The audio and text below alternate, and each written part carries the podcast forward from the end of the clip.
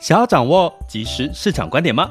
订阅郭俊宏带你玩转配息，每天不到十七元，你将享有专人整理的每月读书会、配息热点分析以及热门主题解答困惑。不论你想通过基金、ETF、美股或台股打造你的现金流收入，我们都能为您提供支持。点选资讯栏的订阅链接，了解更多。让我陪你一起投资理财。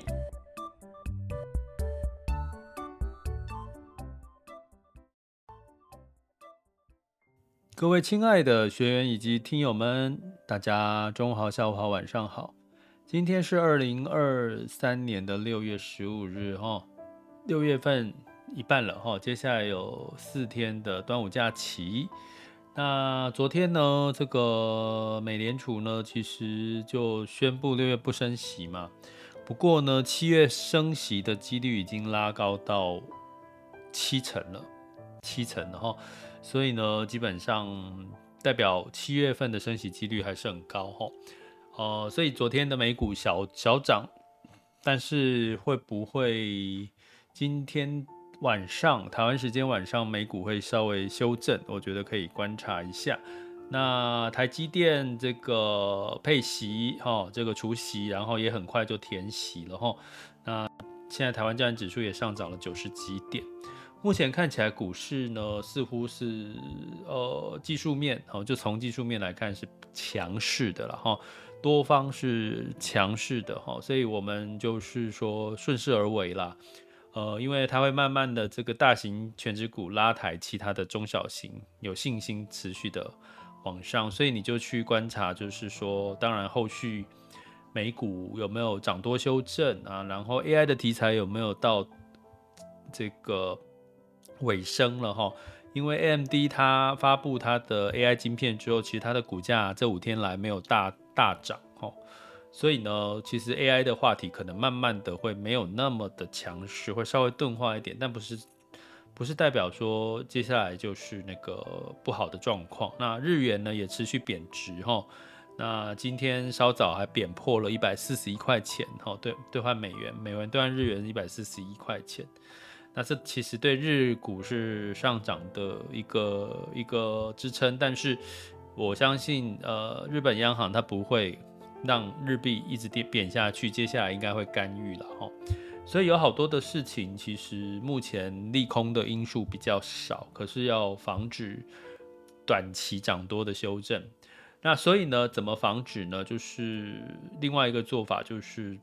股债的一个配置哈，你不要把你的投资全部布局在股票里面，部分的债，那债其实在呃这个月以来也都是上涨的哈，那可能表现不如股票，可是其实你会看到，其实也是还蛮稳蛮稳扎稳打。为什么？那我们今天就来聊一聊哈，那呃这个好，我们就直接进入主题。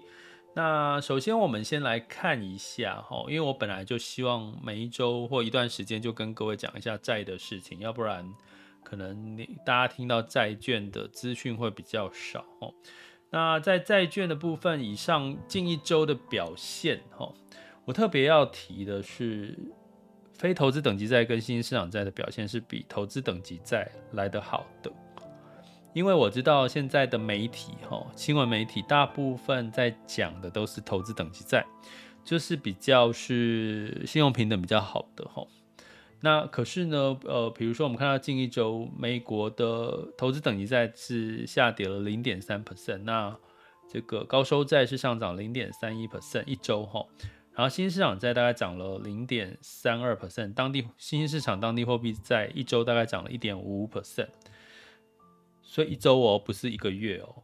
所以我要讲，其实我不知道媒体它包含投资人，呃，有如果你有注意到讯息，大部分很多在今年的 ETF，除了股票配息的 ETF 被加码，就是资金流入多之外，另外一个就是比较投资等级的这个债券 ETF 也是比较多流入的哈。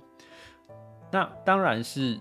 呃，我们之前有讲过，其实债券的走势哈，因为现在已经接近下半年了，一开始是短债优于长债，然后是投资等级优于非投资等级。可是到了下半年，景气开始慢慢明确了嘛，开始确定，哎，这个景气不太弱了哈。比如说美国它的整体的经济状况，它已经是软着陆，它不是硬着陆了，升息也升息也暂缓了，所以其实照理说。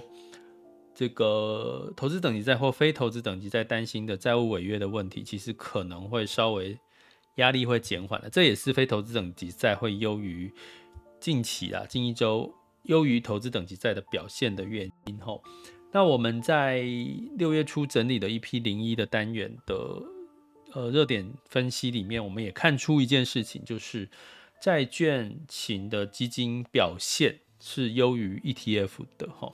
所以某种程度，在债券的投资里面呢，可能主动式的选债跟被动式的指数操作，相对来讲，可能在债券市场里面，主动式的选债会优于这个被动式选债的一个一个机制哈。因为债券其实它本身的这个标的物就有一个状况，比如说我们举个例好了，其实。股票呢？你投资一档股票，因为公司是永续经营，只要这这家公司没有下市、没有破产，它你就一直可以买这家股票，一直放、一直放。可是债券有一个特性，就是说我们刚刚讲短优于长，就是说债券有短年期、长年期，它是会到期的，它有一个到期的关系。我们比如说十年期美国公债，它就是十年嘛，十年就到期了，再发行新的债，齁。所以也就是说，债券其实每三年、每五年，债券到期，本金还给投资人之后，诶，这个你又要再去找新的债去买，好，只要再买找新的债务去买。所以呢，这个部分呢，反而在基金里面可以看到主动式经理人的选债能力，因为到期了，他要买新的债，他就要去挑选市面上的不同的债。可是被动式的投资，它可能就是会比较是局限在一些。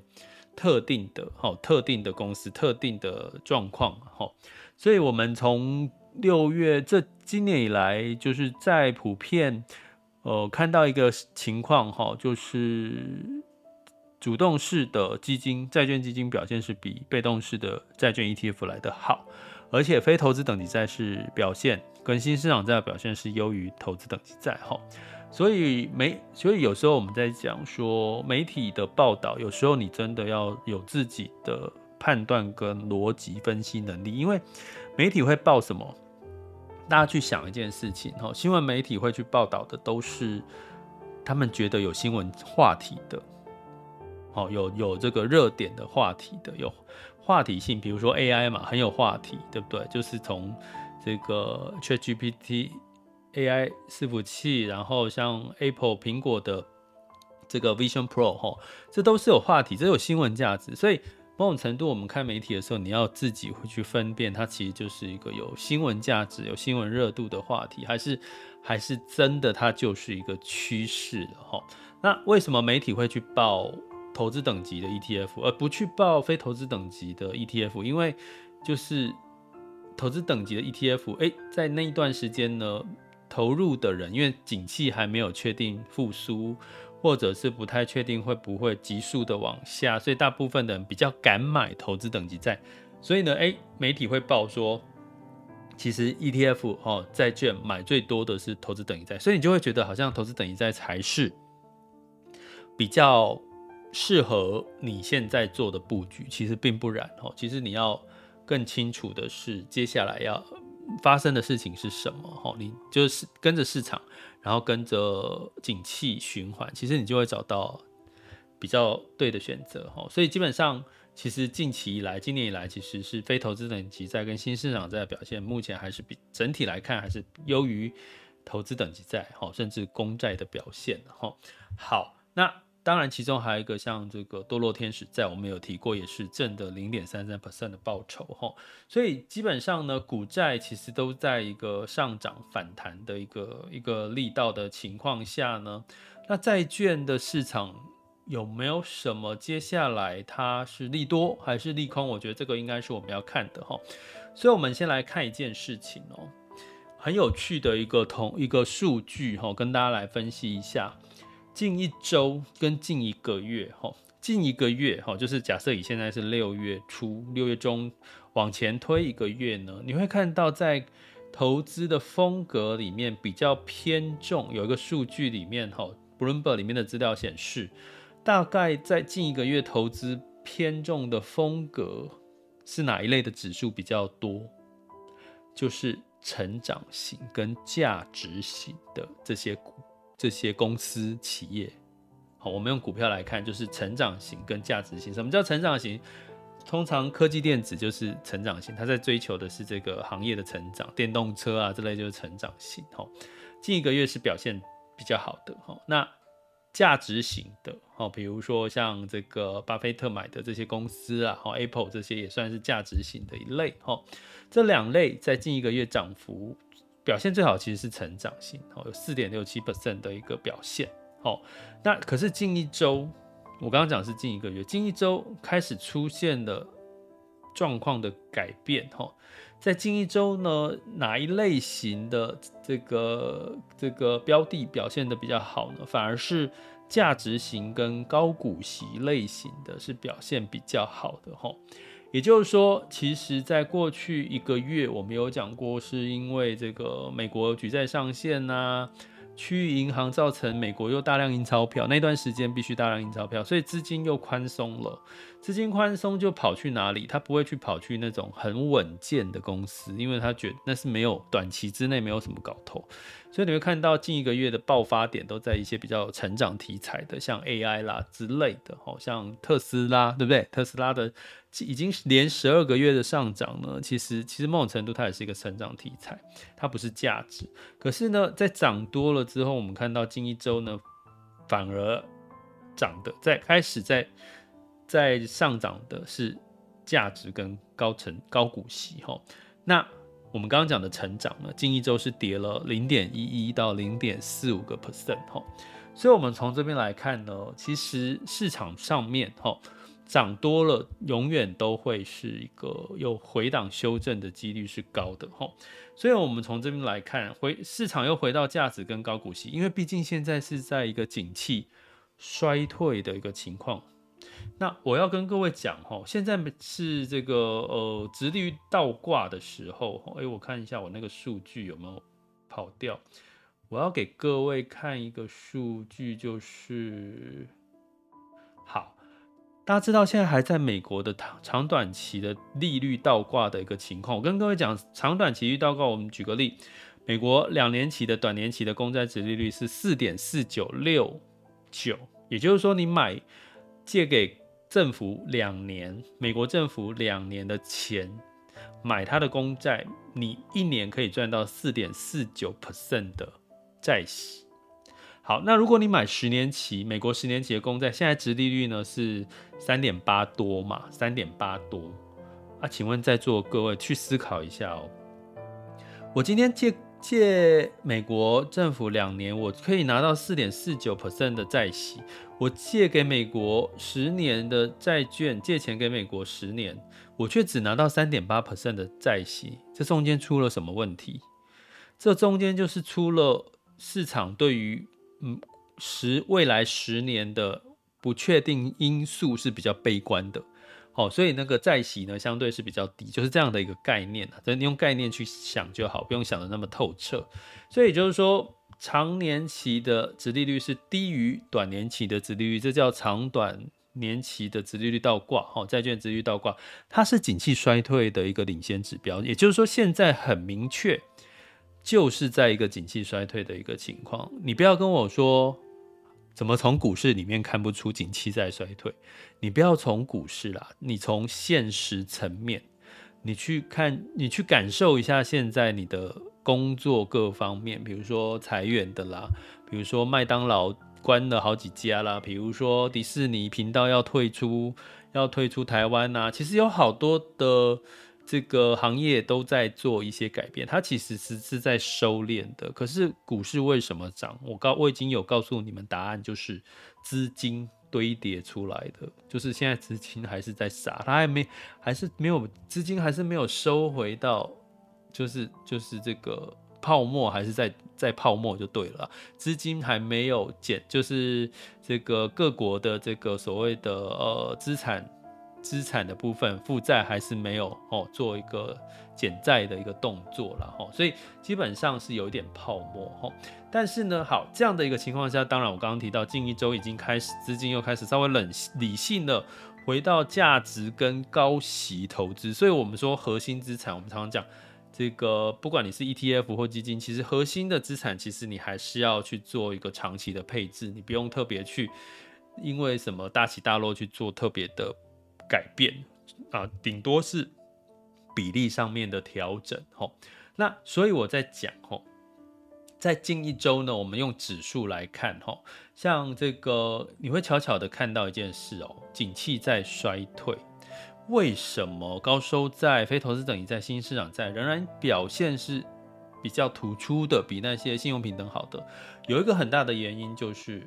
这些新兴市场债跟高收益呃非投资等级债，他们的殖利率还是很高，殖利率大概是七到八个 percent，好六我我讲保守一点好了，大概就是六到八个 percent，好不等，好非投资等级跟新兴市场债，也就是说，在这个环境，美国升息已经到顶的情况下，它的利差的吸引力，这些有风险的利。债券的利差吸引力其实还是存在一定程度的吸引力哈，所以近一周来讲，我们看到的这个摩根大通新兴市场债券指数是上涨了一点二九 percent，好，然后巴克莱的美国高收益债券指数是上涨了一点一五 percent，欧洲的高收益债券指数是上涨了零点六 percent 哈，所以呃亚债哈。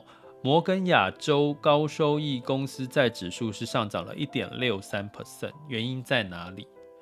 原因就在于它的利率、殖利率、它的利差跟对比这个公债啊，或者是银行利率，相对还是是有一定的这个吸引力哈。这是最主要的一个债券的一个呃，反一样持续在反弹的一个原因，所以债券今年反而跟过去两年不一样，过去可能股票涨，债不见得涨。过去股票跌，债也跟着跌。可是今年呢，其实在一个债优于股的情况下，股票涨，其实债券也在涨了哈。所以如果你说要适度的去避开股票涨多的风险，你获利停利要放哪里？其实你就可以把你的股债配置哈，比如说我们说再平衡，就是股票的部位，如果涨多了，你就是部分的换到，就是调整到债券的部位，其实它就可以帮你压抑制一些股票涨多的一个修正的风险哈。所以，哈，从这边来看，我们讲说，其实为什么？因为那为什么投资等级债表现没有优于非投资等级债？同样的道理，因为投资等级债的缺点就是，呃，不是缺点的，就是它既然信用平等很好，它不会倒闭的风险是非常低的，那它当然不用给你太多的债息呀。像苹果顶多给你一个 percent 左右就很不错了，公司债的债券的债息。所以基本上呢，投资等级债和债殖利率就不是那么吸引人的情况下，那我干脆去买公债嘛。我们刚刚讲十年期公债还有到三点八，两年期的美国公债还有四点多，对不对？那我就去买公债就好，我干嘛要去买一个投资等级级债？好像又没有。可是就会有另外一个投资工具就很吸引人，叫做可转债。哦，这个有这个有机会我们再来另辟主题来讲，可能会放到我们的学习主题去。比较完整来讲，什么是可转债，以及它的投资的机会跟风险在哪里？因为这可以讲得比较清楚，要不然直播 podcast 可能比较难讲得太清楚。应该会放到我们的这个这个呃订阅学员的主题学习里面哈。所以大家有兴趣比较完整、有逻辑性的学习所有的投资或市场判断或总体经济哈，其实真的很鼓励大家来加我们的订阅行列哈，点选 Mr. Bus 赞助方案或。各个平台订阅连接都可以找到适合你的订阅方式，哈，可以了解更多的内容。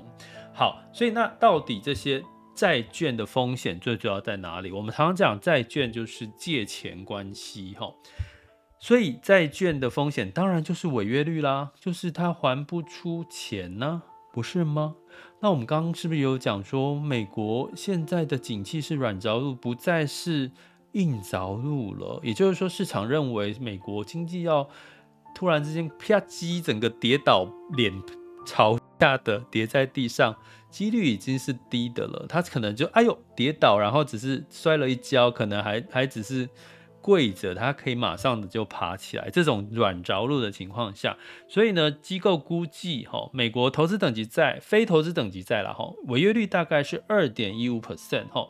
那摩根大通预估二零二三年一整年的非投资等级债的这个违约率是三个 percent，最高三个 percent。那我告诉各位，在过去没有疫情的时候，或者是没有这个急升息的时候。债券非投资等债平均的违约率就是二到三，所以它并没有走升。好，也就是说，今年如果符合这个机构的预期，最高非投资等级债的违约率上到三个 percent，其实它还在合理的范围，因为在没有疫情跟这个美国急升息的这这种条件情况下，其实违约率就差不多在两个 percent 上下三左右。在这边移动了，哈，所以你说，诶，如果违约率升到四呢？诶，那当然你就要小心了嘛，哈，就是这样子一个判断依据。所以某种程度呢，其实从这个为什么非投资等级债的表现会优于投资等级债，其实其实有一大诱因就是我刚刚提到的殖利率利差，好，跟所谓的比较偏无风险的公债去对比，或银行利率去对比，其实它是相对吸引人的，哈。那当然呢，最风险还是有。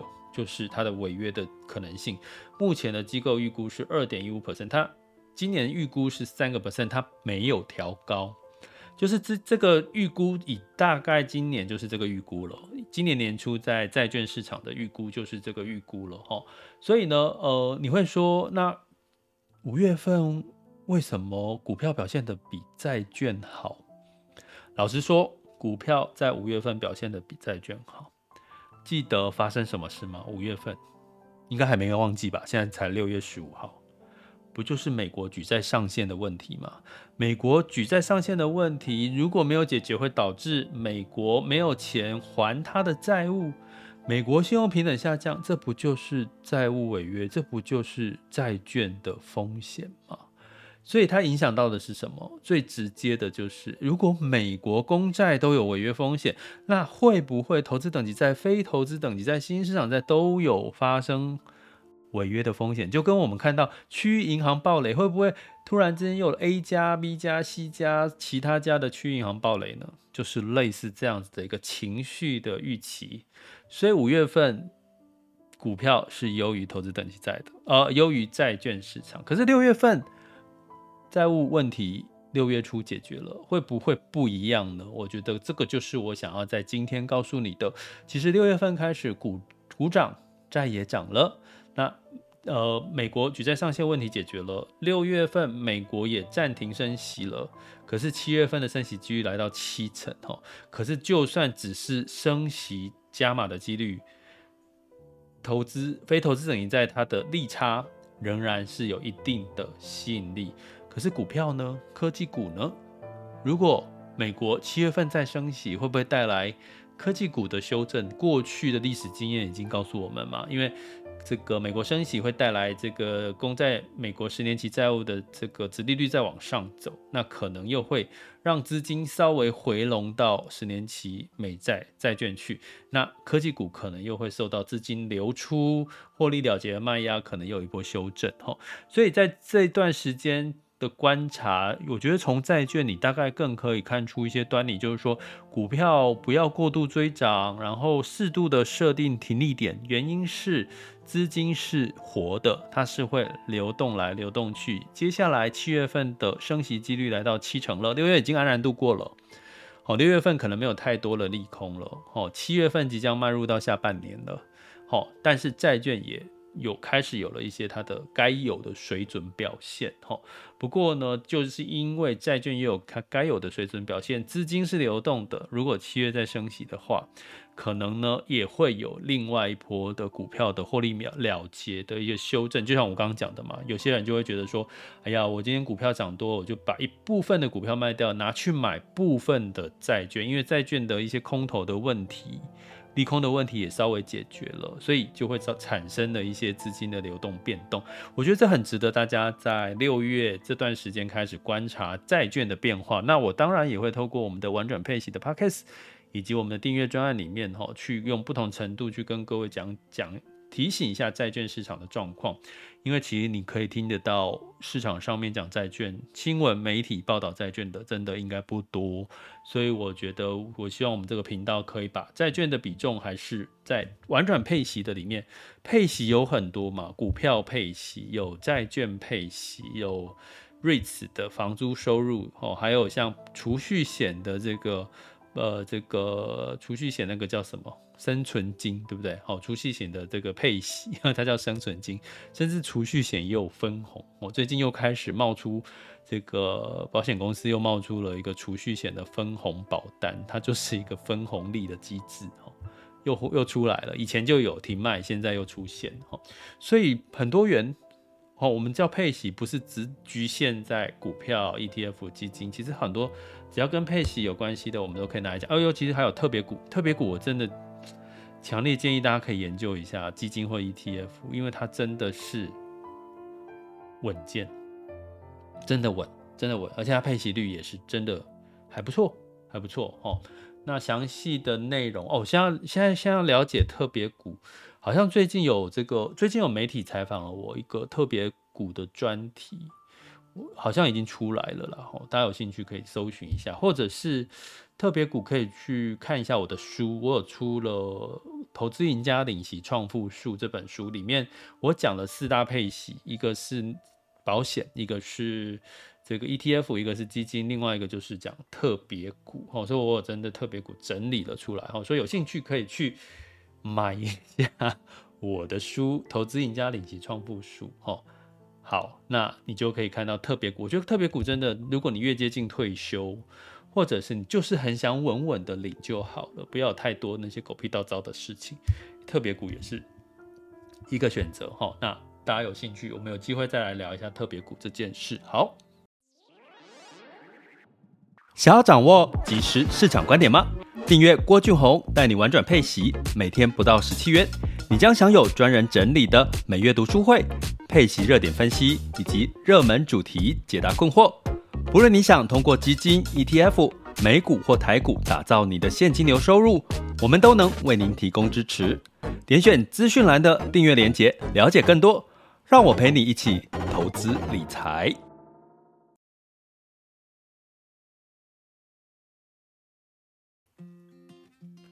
好，接下来进入到二零二三年六月十五日全球市场盘势轻松聊。首先呢，我们来看一下风险指标的部分呢。今日 VIX 恐慌指数是十四点七，现在当下 VIX 恐慌指数是十三点九八九哈，所以恐慌是不是降下来了？越降越低了嘛，代表乐观情绪越来越多哈。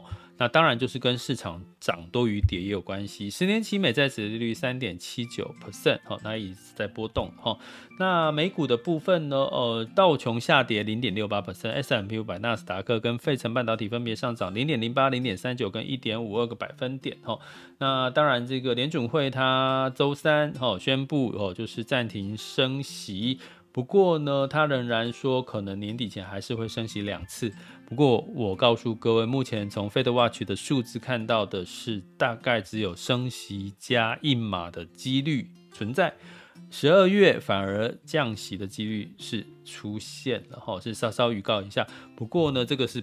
动每天都在变动的啦，所以也不用特别说，哦，它一定就是接下来是怎么样哦。可可是你可以稍微了解一下现在升降息的脉络，其实是有帮助的。那在欧股的部分呢，哦，基本上哦，泛欧六百上涨零点三六 percent，德法英分别上涨零点四九、零点五二跟零点一个百分点哦。那原因就是在整个这个整体的市场哦，就是偏。呃，欧洲哈仍然是有一些基本面数据不错，好像欧元区的四月份工业产值其实也优于预期哈，比也优于预期。那哦，刚刚其实没有提到汇率对于新市场债的影响了哈。呃，简单来说，美元如果暂停升息或不升息，当然美元就会开始持平或走弱。那对于新兴市场是有利的，包含股票跟债券。那当然对原物料也会有一些些的支撑哈。那在雅股的部分哦，原物料有一些原物料的公司，它是在欧洲，哦，欧洲可能会比较受惠于原物料矿业的一些美元偏弱，可能会帮助欧股的一些支撑哈。好，那亚股的部分呢？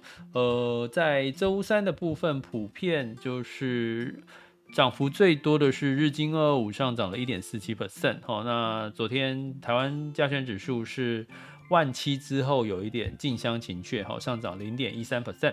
那在 A 股是小跌零点一四 percent，哈。那上证指数，那香港恒生是下跌零点五五 percent，哈。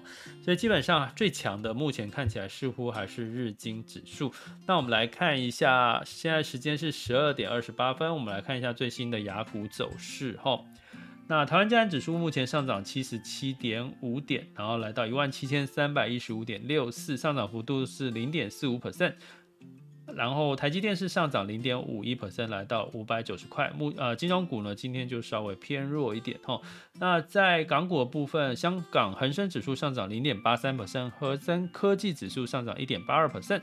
上证指数上涨零点零九 percent，来到三二三一点七八。深圳指数上涨了零点八六 percent。那在日经二五是上涨零点六五 percent，南韩综合指数下跌零点二五二八 percent，新加坡海峡上涨零点九四 percent。好，所以目前看起来比较强的还是在这个日股哦。那港股是反弹，那台股呢是。这个涨多有点近乡情怯的一个情况哦，担就是市场会担心，哎，是不是涨多了哦那种状况？那在所以要所以通常涨多就要看什么量有没有在增加，第二个就是有没有更多的利多支撑啊。不过目前短期之内应该没有市场，全球应该没有什么利多可以再支撑这些市场了，因为该报的数据、财报、该发表的新产品也都发表完了，所以差不多该休息了。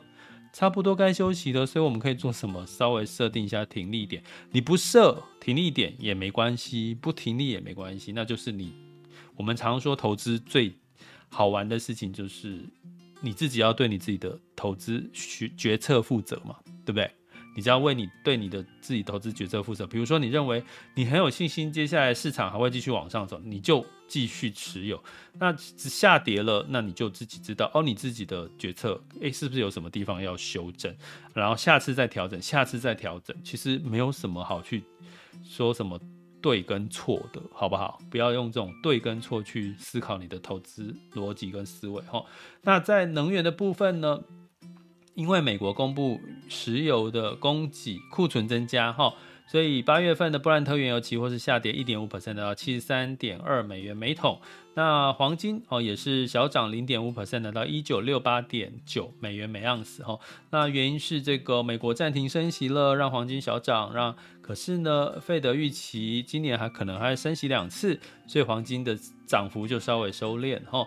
那当然，升息就代表美元会比较强势了哈，所以呢，美元因为暂停升息，就美元指数稍微小跌到一百零三点二六六七，美元兑台币是三十点七五，美元兑人民币是七点一六二六，美元兑日元是一百四十点一三，所以整体来看呢，美元虽然持平了哈，但是呢，相较于其他的。货币哈各自表态哈，比如说日元它也是维持在宽松，所以还是美元比较强。人民币哈还是人民币最近在降息，又在降息降准哈，所以基本上也是美元比较强哈。那台币呃三十点七五了哈，大概维持在这个这个数字上下，不弱也不是强哈。好，以上资讯提供给各位参考。这里是郭俊宏带你玩转配息，给你及时操作观点，关注并订阅我，陪你一起投资理财。